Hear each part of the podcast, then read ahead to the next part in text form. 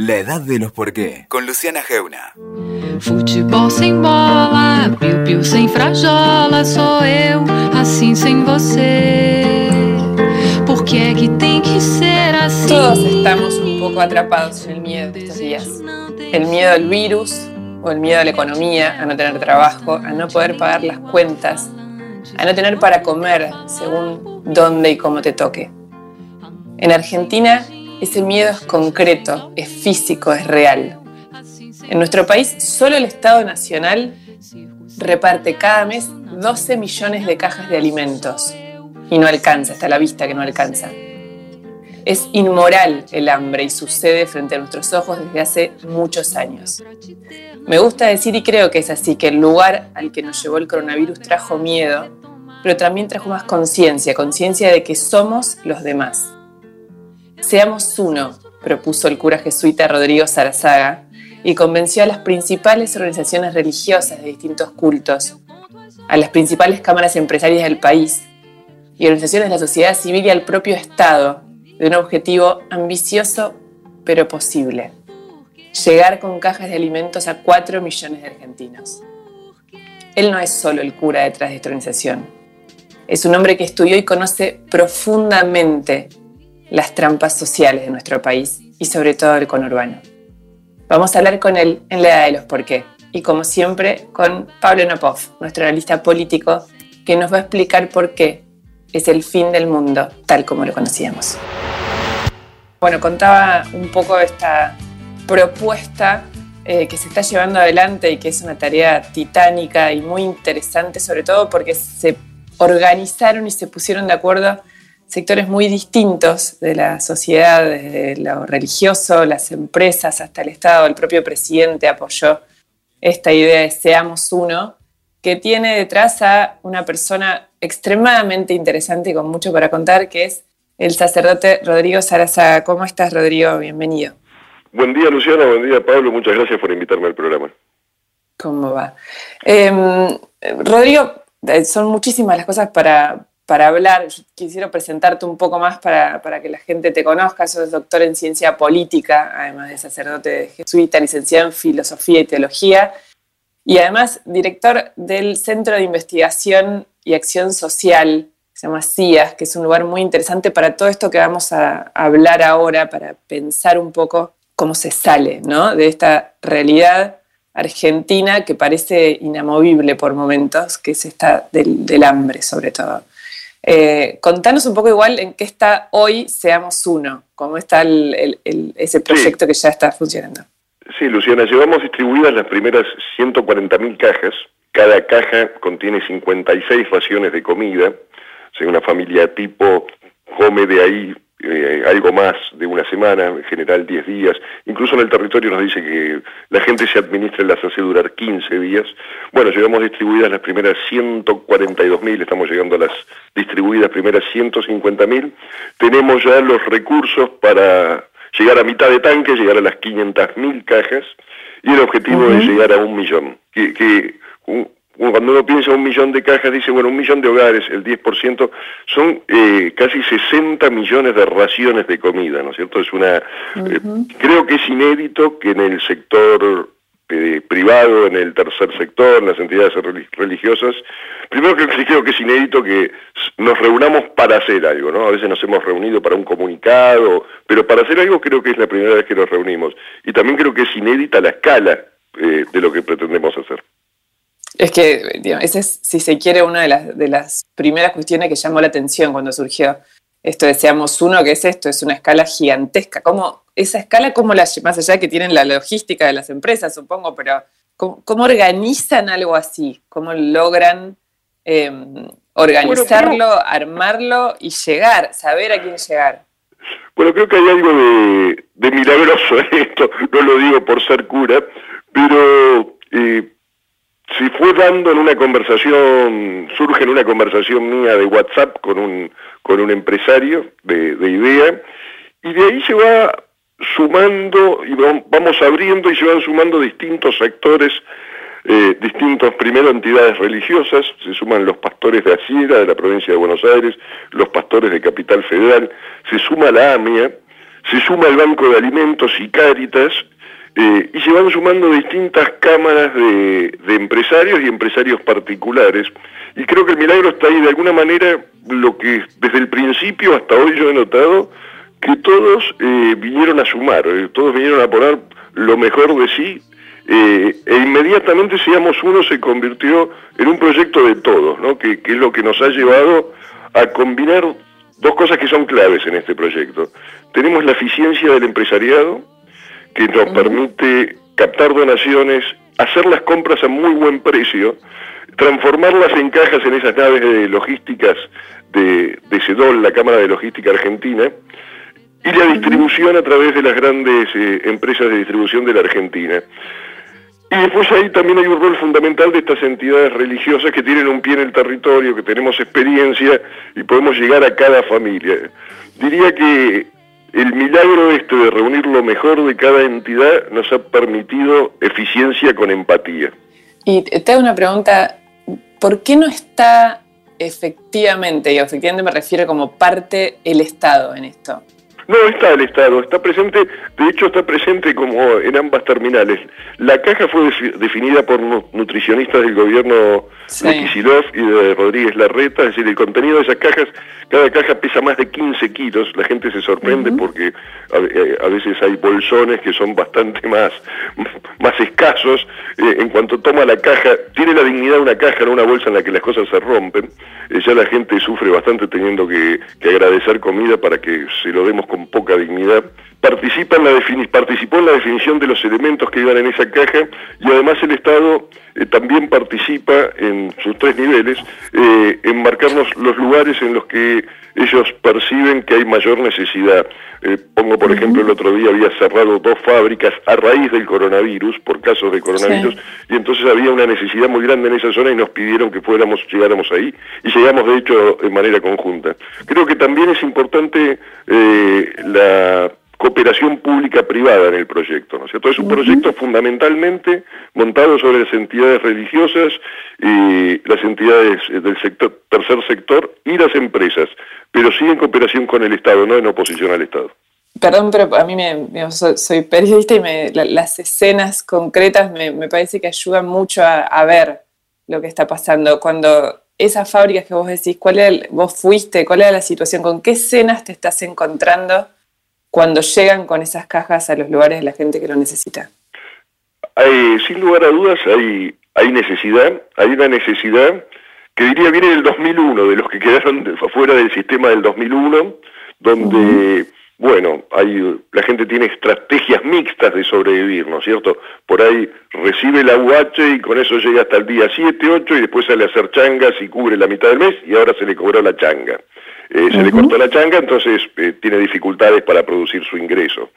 Pero también, y diría que es una de las cosas que más me preocupa, más tristeza me da, hay todo un sector nuevo que viene a los templos, a nuestras parroquias, al banco de alimentos, eh, que antes no venía a pedir comida. Y uno lo ve hasta en los ojos, el, dolor de que siempre vivió de su trabajo y ahora tiene que ir a, pedir comida. Y este es el obrero de esta fábrica que hablábamos recién, la peluquera del barrio que por estas circunstancias cerró y que no tiene un capital para financiarse dos o tres meses y, que prontamente se encuentra en necesidad.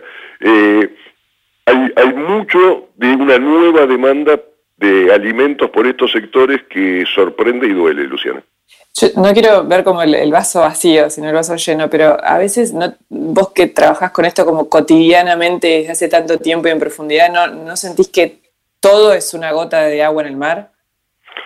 Eh, no, la verdad que siéndote sincero, no. Tal vez por la escala de lo que estamos haciendo, bueno, uno ve que, que, ayuda. Eh, creo que hay bastante ayuda social. El gasto social en la Argentina no es bajo. Lo que creo es que tal vez lo que estamos haciendo nosotros no es sustentable de por vida, nosotros no podemos darle alimento al 10% de la población, más que en un momento crítico, lo haremos eh, todos los meses que podamos mientras superamos esta crisis, pero sí creo que hay algo que tiene que quedar con mensaje, que la asistencia social tiene que ser eh, con eficiencia y empatía, ¿no? Es decir, con la eficiencia que da... Eh, el saber eh, comprar, montar, distribuir y con la información que da el conocer el territorio. Eh, bueno, creo que eso sí es algo importante que el Estado argentino eh, tome, porque a veces uno ve muchas ayudas, pero poco articuladas, que no llegan de la manera más eficiente, eficiente y no llegan con la necesaria empatía. Creo que de ahí sí hay una enseñanza posible, Luciana. Es que eso que vos dices es muy interesante, aparte abre esta situación, vos decís, bueno, hay maneras de comprar barato, el Estado argentino, como decís vos, gasta un montón, pero lo que se ve es una, ineficiencia manifiesta en, la compra, por lo menos, ¿no? Y no es de ahora, es casi histórico este, este asunto de cuando uno va a mirar cuánto se paga por el, por el alimento o por las compras para la ayuda social. Eh, no es de ahora, tampoco es comparable con nosotros porque nosotros captamos muchas donaciones, hay gente que nos vende al costo, es decir, no es comparable lo que hacemos nosotros con el Estado, pero en los distintos niveles, cuando uno recorre las villas, eh, descubre las falencias de un Estado eh, que bueno, no ha sabido estar de forma eficiente y honesta, diría. Eh, uno, eh, en el conurbano, para que te des una idea, hay unas 1.250 villas. Hay municipios que tienen arriba de 100 villas, como La Plata, La Matanza y el Estado hasta tiene mensajes contradictorios, ¿no? Eh, dice, revolvé el agua con un tenedor para el, para el dengue, y uno ve unos zanjones eh, con agua estancada milenaria, ¿no? Eh, uno ve que les, decimos, lávense las manos con agua y jabón y no, no hay agua potable. No hay agua potable. Planes, planes de vivienda que se iniciaron quedaron a mitad. Bueno, creo que ahí hay que los argentinos, la, la, pandemia nos deja ante la realidad del Estado que hemos construido entre todos, nos deja convencidos de la importancia de tener un Estado y, y también nos muestra las falencias del Estado que hemos construido. Ojalá que de esta crisis salgamos con el convencimiento que todos tenemos que hacer un Estado eficiente y honesto, ¿no, Luciano? Rodrigo, vos mencionaste al pasar el 2001, cuando recién cuando estabas hablando. Vos, a, vos ese, internamente en tu propia historia se te vuelve un reflejo aquello y esto? Sin, sin lugar a dudas, eh, a mí el 2001 me tocó en, una villa eh, donde hubo saqueos. Eh, creo que me ha marcado como a toda una generación que, que vivió en su relativa juventud, en sus primeros años profesionales, si querés, esa, esa tragedia, ¿no? esa experiencia tan dura desde el punto social. Incluso te diría, en ese momento yo lo viví también como la disolución de mi, de mi propia comunidad, ¿no? de la comunidad de la capilla a la que pertenecía, ¿no? porque era un poco... ¿Dónde estabas?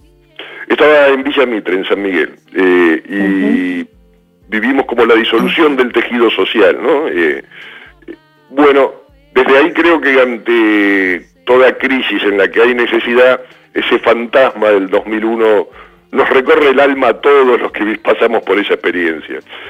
Creo, sin embargo, hoy que la situación eh, es distinta, así como me recorre ese fantasma, creo que la situación es distinta.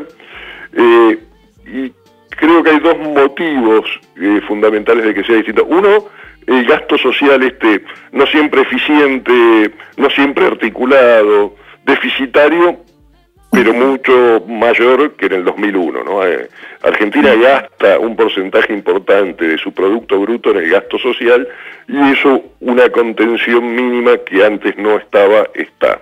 Eh, y lo segundo, yo no veo actores hoy eh, interesados en que exista el caos, ¿no es cierto? no creo que nadie, ningún actor quiera los saqueos hoy, empezando desde todos los niveles de gobierno, nacional, provincial, los intendentes, eh, los intendentes diría los primeros en que están preocupados en, no tener focos de conflicto social, pero tampoco ni movimientos sociales, ni piqueteros. Creo que hay una conciencia que ese es un abismo del que difícilmente volvamos. Aún así, la necesidad eh, y el hambre que estoy viendo en el territorio me hacen estar preocupado, no, no, descartarlo y este espíritu eh, me recorre la sangre y, algo de temor me da. Vos, es cierto que vos dijiste en, cuando todo esto empezó y estabas en esa conversación, chat tan de, típica de la, de la pandemia, donde todos, todo lo resolvemos virtualmente, le dijiste a Gastón Remy, presidente de IDEA, Morfi y logística para repartirlo, la otra opción es sentarse a esperar los saqueos. Ya han optado con anterioridad por la segunda en un par de ocasiones. Eh, sí, no sé, a veces las cosas, eh, sí, es, te, estoy leyendo algo que, salió publicado en una nota donde contaban como... Eh, era un WhatsApp en confianza y bueno, este proyecto Seamos Uno, eh, y sí creo que poco ahí lo que yo buscaba era desafiar a diferentes liderazgos a que nos hagamos cargo de la situación para no llegar al abismo, es decir, eh, del 2001 quedó mucha gente fuera del sistema y son los que hoy cartonean, los que hoy quedaron sin casa. Eh, yo no quería que atravesáramos por esta crisis dejando una nueva serie de actores fuera del sistema sin haber hecho nada, a eso los desafié y bueno, evidentemente recogieron el guante porque ya estamos llegando a 500.000 hogares y nuestro objetivo es llegar a un millón de hogares. No es la primera vez que mm, eh, la palabra que usaste vos, desafías un poco la comunidad empresarial, empresarial ¿no? Como, como si les activaras eh, la conciencia social. Hay unas anécdotas eh, inolvidables en IDEA en 2016, donde también les dijiste, les dijiste, no les hablo con el corazón, les hablo con la billetera, podemos seguir viviendo en countries y pagando seguridad, pero eso no está funcionando o el valor de una cartera de Louis Vuitton equivale a 300 meses de planes sociales. ¿Vos cómo, digamos, cómo crees que se da esa, esa conciencia social en el mundo empresario en Argentina? Primero recién me, me hacías pensar por primera vez, Luciana, que claro, hay un factor común entre seamos uno, esa conversación en idea entre Gastón Remy, Carolina Stanley y yo en ese panel, y, y el CIAS que mencionabas recién. Eh, creo que parte de un convencimiento de todas estas personas, eh, yo incluida, que no hay manera de que salgamos adelante si cada uno no aporta desde el, liderazgo que ejerce y, que en, ese, eh, en esa construcción colectiva que tenemos que ser, y que sin esa construcción colectiva no vamos a salir nunca, el empresariado tiene que aportar. Eh, eso, eso atraviesa todas estas instancias que estabas hablando vos, el coloquio, eh, mi rol en el CIAS, eh, nuestro rol en, en Seamos Uno.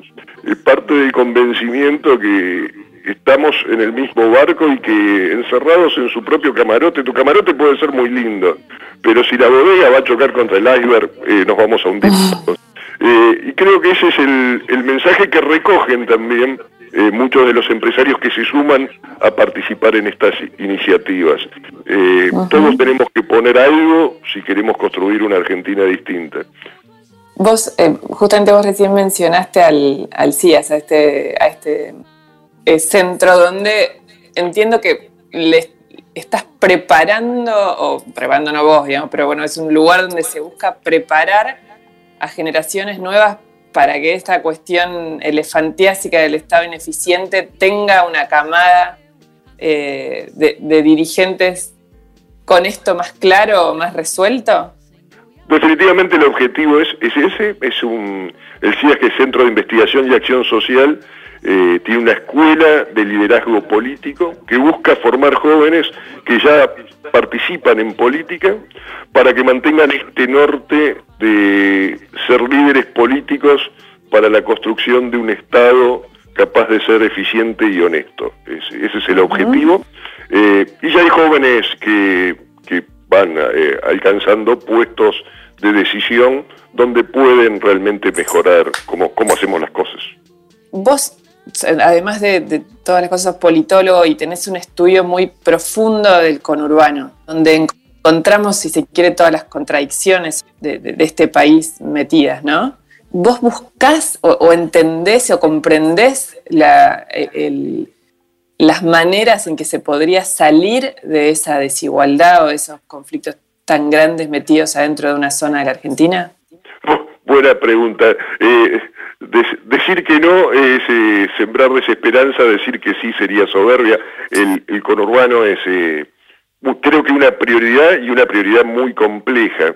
Eh, tenemos casi más de un tercio de la población del país, casi cercano al 40%, en menos de la mitad de un punto porcentual del territorio, como te decía, con más de 1.200 villas y asentamientos, casi el 20% de la población viviendo en villas y asentamientos, con deficiencias estructurales enormes como las que hablábamos recién de hábitat, de falta de acceso a servicios, de falta de agua, con lo cual me parece que es un desafío enorme.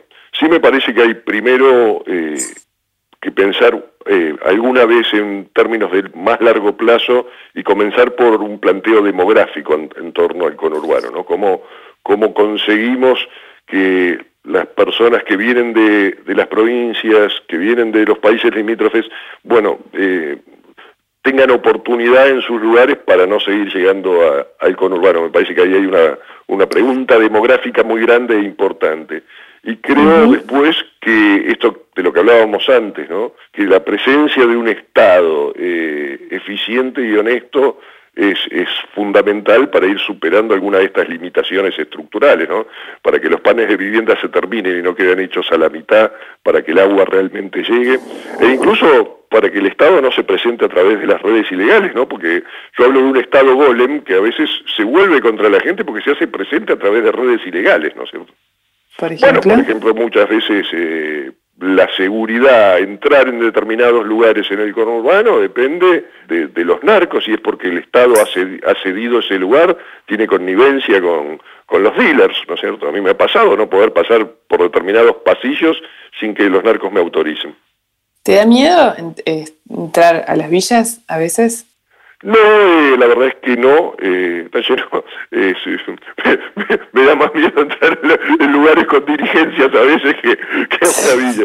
Eh, en general cuando uno lo conocen, cuando ah, en las que trabajo directamente yo me conocen y bueno, uno se relaciona normalmente, no, no hay motivo para tenerte temor, tampoco es que ese Kosovo, ¿no? que uno entra a un lugar de guerra, eh, no, digo por, por estas cuestiones del narco que cambiaron mucho la dinámica, digamos. sí, sin lugar a dudas. Por eso en las que no conozco, que por ahí visito por primera vez o que visito una vez al año, en general uno entra con un referente, con, con alguien que conoce, que, que bueno, conoce las dinámicas para, también para no ofender, ¿no? Porque a veces pasa a mí, me ha pasado que alguien mm, dijera, bueno, pero quiero conocer para entender esa realidad que me parece bien, y, se pone a sacar fotos, ¿no? No, no, no es. Eh, claro. Sí, no es el lugar para sacarse una si, si, van a tu casa de country y te empiezan a sacar fotos, no te ofenderías, ¿no es cierto? Entonces, eh, me parece que es importante también adaptarse y, buscar entender eh, el mundo que no conocemos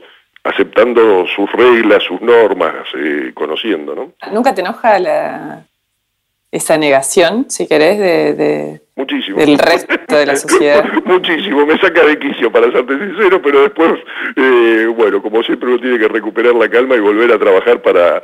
para ¿por, qué crees, ¿Por qué crees que, digo, porque el hambre a mí es, inmoral eh, que haya una porción tan grande de argentinos con hambre y en Argentina no es una situación extraordinaria, es una situación permanente. ¿Por qué crees, más allá de, que hablamos siempre de los gobiernos, que, un sector tan grande de la sociedad no, como si no, no incorporara a ese otro?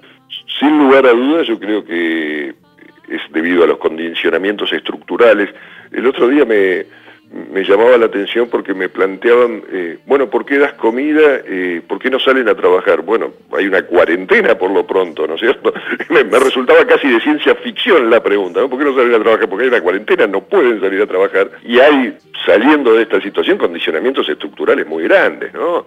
Eh, una vez más, si se nació en un lugar con el hábitat, que es un basurero, sin agua potable, cada tanto aparece un, un, Messi, ¿no? Alguien que, un, Tevez, ¿no? Alguien que viene, pero es uno, uno sobre un millón con esos condicionamientos estructurales. Eh, y ahí es donde creo que hemos fracasado, más allá de partidos, más allá de lugares, como sociedad, hemos fracasado eh, el Estado que tenemos presente y en el norte productivo de dónde producimos empleo y cómo incorporamos a la, a la sociedad, ¿no? Y en eso creo que también todo esto que hablábamos antes, bueno, empieza a mostrar un límite la incorporación a través de, del mero gasto social, ¿no? Necesitamos algo más que eso. ¿Y por qué crees que nunca termina de pasar eso en Argentina? ¿Por qué crees que como si fuéramos un perro que se muerde la cola? Hay algo de pendular en nuestra historia, ah, hay algo de de falta de confianza en nosotros mismos, por lo cual eh, resulta a veces más fácil apostar afuera que apostar adentro. Hay una cierta dificultad para funcionar colectivamente, ¿no? Por ahí individualmente tenemos unos grandes talentos a la hora de, de hacer funcionar eso en equipo pareciera costarnos más. Creo que necesitamos algún tipo de norte, algún tipo de, de consenso de hacia dónde tiene que ir el país, ¿no? Y también me parece que algo de generosidad, pero generosidad entendida como esto, bueno, eh, si, no, si no pones lo tuyo, el, el barco va contra el iceberg y, y, nos hundimos todos, aún tu camarote de primera, ¿no? Y, digamos, esa idea que a mí me parece muy interesante y que claramente el coronavirus la vino a traer, digamos, como a imponer frente a los, a los ojos de todos, porque aparte es mundial, no es solo entre nosotros, bueno, un poco lo, lo que ustedes están haciendo la muestra. ¿Crees que no va a ser igual de acá en adelante? esa conciencia? Eh, creo que ahí la, eh, existe la oportunidad de que no sea igual, pero no necesariamente eh, vamos a cambiar, ¿no?